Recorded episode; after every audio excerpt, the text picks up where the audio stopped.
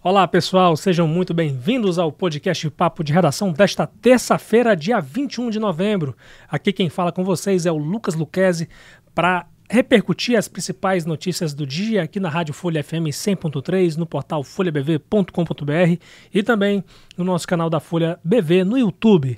E estamos junto aqui, gente, a vocês. Vocês podem, se quiserem, é, interagir conosco pelos comentários do nosso canal no YouTube. E tem o nosso zap, o 999715300. Hoje, evidentemente, a gente vai repercutir muito a cassação do governador Antônio Denário. Agora, esse processo deve ser remetido ao TSE, o Tribunal Superior Eleitoral. Já já a gente fala disso e também de alguns detalhes que não saíram nas nossas matérias a respeito desse assunto no dia de hoje, né? curiosidades a respeito desse julgamento. Tem também notícias policiais e, mais uma vez, uma denúncia de suposto estupro, né? de um lamentável estupro, e inclusive envolvendo uma criança, novamente crianças sendo envolvidas nesse sentido aí, gente. E tem também um afogamento, além da, de uma decisão que favorece o ex-deputado federal Márcio Junqueira em um processo que ele respondia no TRE também.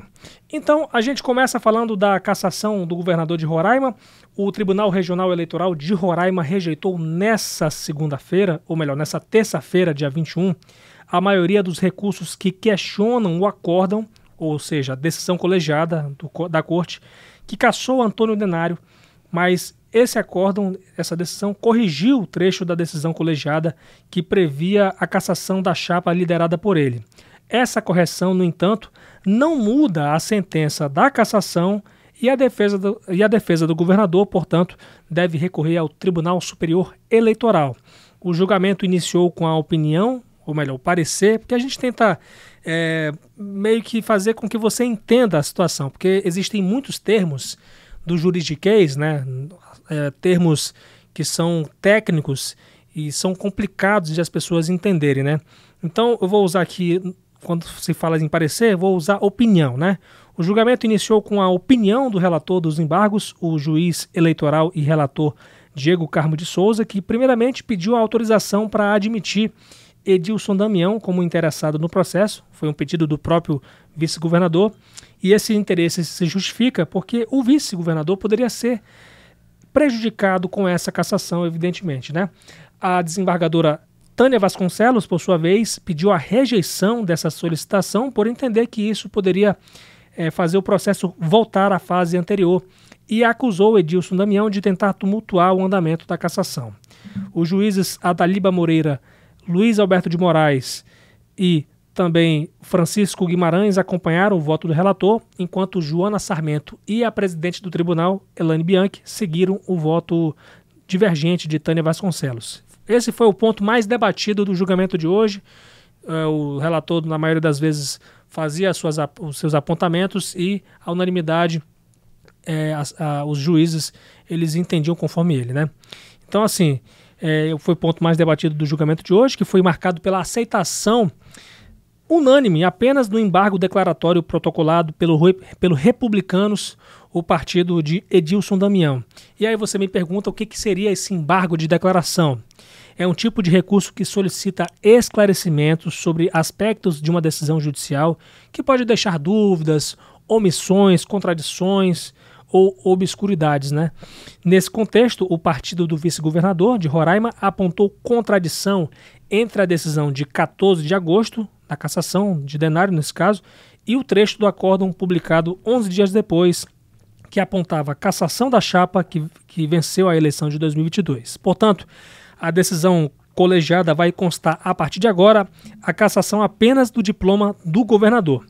O juiz Diego Carmo de Souza pediu a rejeição total dos, dos outros embargos declaratórios apresentados pelo governador e seu partido, o Progressistas, e o vice-governador e a secretária estadual do Trabalho e Bem-Estar Social, Tânia Soares, cunhada do governador Denário.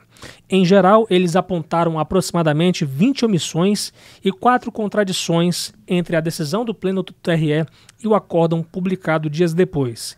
Em agosto, para se situar aqui, o TRE cassou Antônio Denário e o multou em mais de 106 mil reais por conduta proibida ao ampliar de, 100, de 10 mil para 50 mil o número de beneficiários do programa Sexta da Família em ano eleitoral. E nessa mesma decisão colegiada, a Corte optou por multar Tânia Soares em mais de 21 mil reais e ainda ordenou novas eleições aqui no estado de Roraima.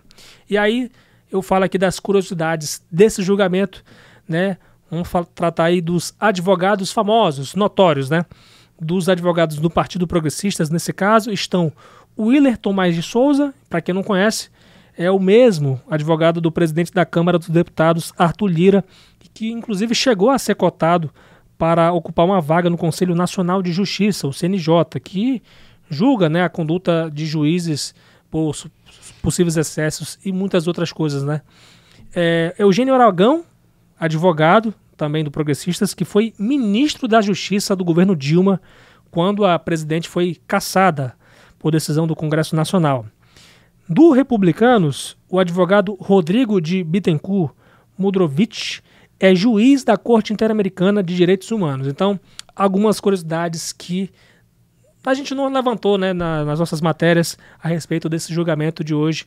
Então, agora o TRE vai enviar, evidentemente, esse processo ao TSE a partir do recurso da defesa do governador de Roraima, Antônio Denário.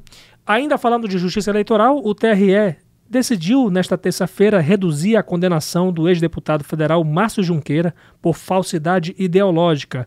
A punição inicial de dois anos e seis meses de serviços comunitários foi convertida no pagamento de um salário mínimo por um ano e vai, quem vai receber esse valor é a mulher que o denunciou à Polícia Federal por usar suas informações pessoais em prestação de contas eleitorais, o que teria resultado no corte do benefício Bolsa Família recebido por ela até então. No processo, Márcio Junqueira negou o envolvimento com esse crime eleitoral. Bem, minha gente, vamos aqui falar de notícias policiais agora com Marília Mesquita. Seja muito bem-vinda, Marília.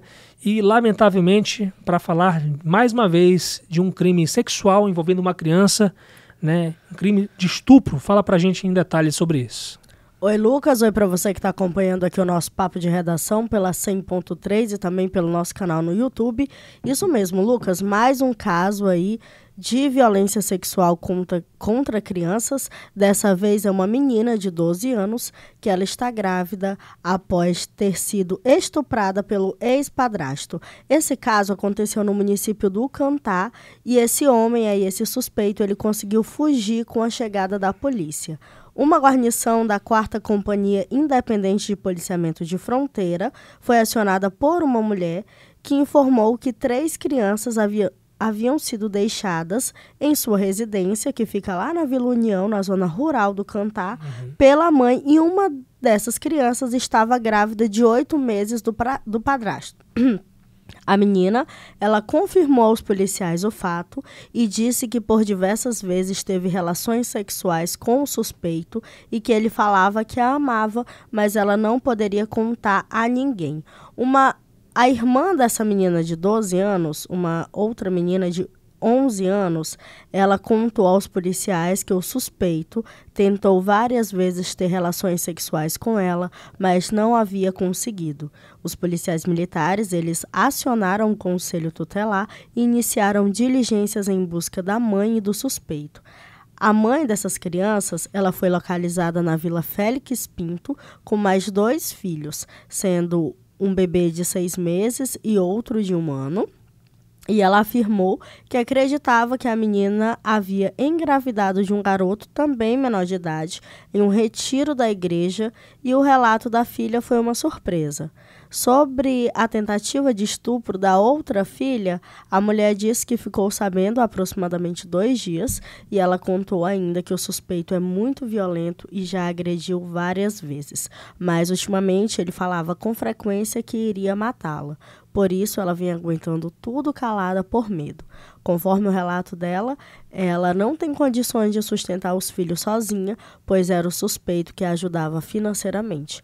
A mulher relatou também que recentemente tiveram várias brigas e que estavam tentando se, que ela estava tentando se esconder do suspeito, por, pois ele havia enviado diversos áudios ameaçando-a de morte caso ela não deixasse ver os dois filhos pequenos.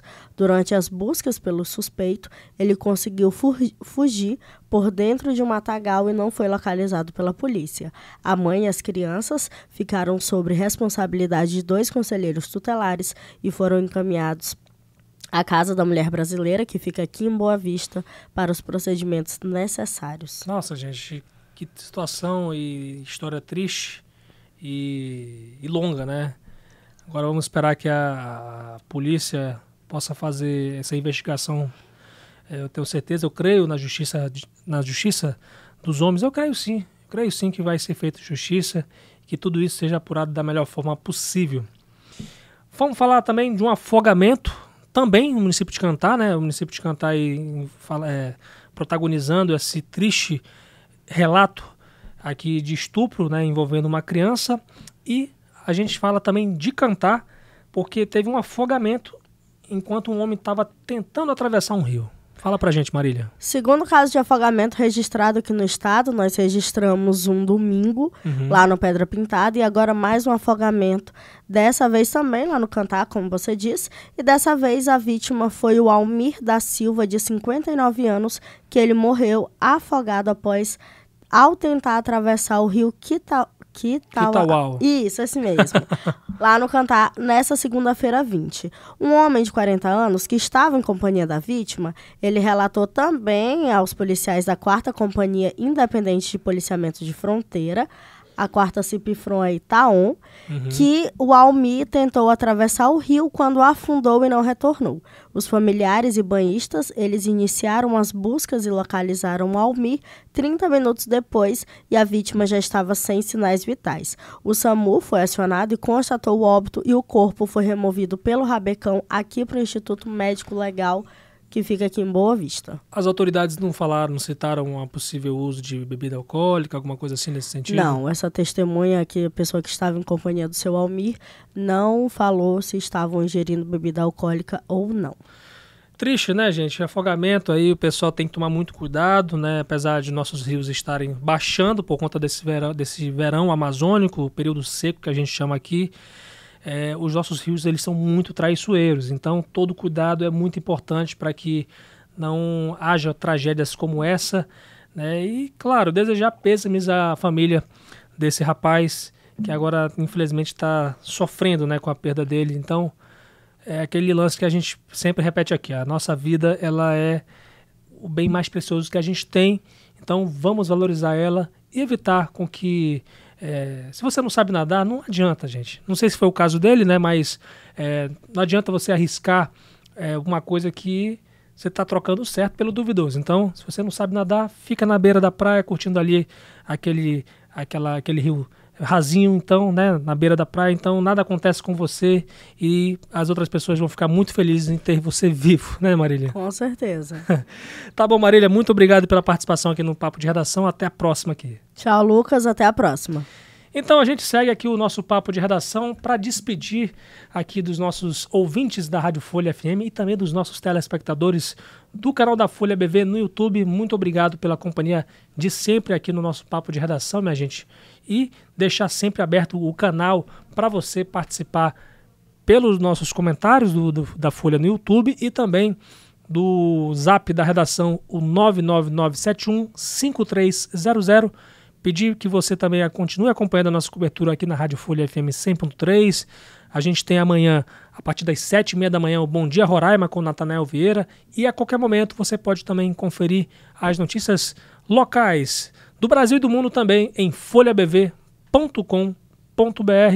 Agradeço muito a sua companhia mais uma vez. Aqui quem fala é o Lucas Luquezzi e os trabalhos técnicos de hoje foi, foram de Fabiano Lopes e também de Rio Ferreira, John Woodson, Atuan Figueiredo. Siga as nossas redes sociais no Instagram, no Facebook e no X, o antigo Twitter, arroba FolhaBV, e tem a minha rede social, arroba lucasluquezzi, L-U-C-K-E-Z-I-E, meu sobrenome, para você poder interagir comigo, enviar sua sugestão de matéria ou de entrevista para que a gente possa abordar aqui no nosso grupo Folha de Comunicação. Muito obrigado, minha gente, pela carona de vocês aí que estão dirigindo, especialmente, que vocês estão indo para casa de vocês e para onde quer que seja.